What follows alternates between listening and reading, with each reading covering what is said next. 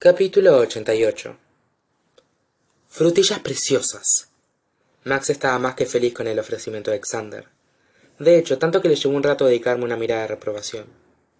Me veo obligada a advertirte que estás un poco pálida y a la gran doctora liu no le va a hacer ninguna gracia. Con ese comentario comprendí que mi doctora estaría de lo más disgustada si se enterara de cómo había pasado las últimas doce horas en realidad. Gracias. Esperé que max me mirara antes de continuar por traer a tu madre.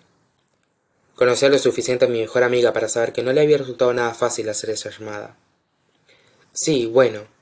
Max se encogió de hombros. Gracias a ti por ser víctima de una bomba. Por darte una razón para llamarla y darle a ella un motivo para contestar me dije.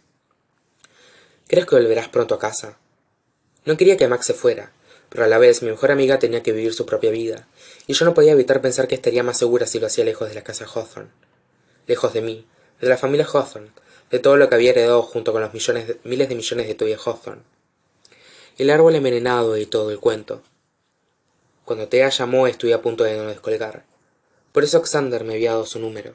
Y aún así. Hola. Contesté de mal humor. Se hizo un breve silencio dubitativo y luego. He investigado un poco y he descubierto quién vandalizó tu taquilla. Es un chico de tercero. ¿Quieres saber cómo se llama? Tonta de mí. Había esperado una disculpa. No. Tuve la tentación de dejarlo ir, pero no pude. ¿Rebeca está bien? Está un poco atocada, pero está bien. Había dulzura en la voz de Tea, pero un fuerte bufido se cargó el efecto. Tanto, de hecho, que me ha pegado una bronca por haberte puesto en peligro. Sí, bueno. Me cogí de hombros, aunque Tea no pudiera verme. Mira quién fue a hablar. Que pudiera bromear acerca de aquella era verdadera prueba de lo mucho que Rebeca y yo habíamos avanzado. Pude elegir. A se le quebró la voz. Era una chica perversa y complicada, cien mil cosas más, pero no era una mala persona. Estaba preocupada por mí. Tuve que escogerla a ella. ¿Puedes entenderlo, Avery? Para mí siempre será Rebeca.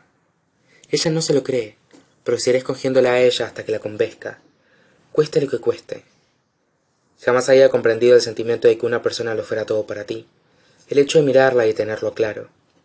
Jamás me había considerado capaz de sentirlo. No había querido ser capaz de hacerlo.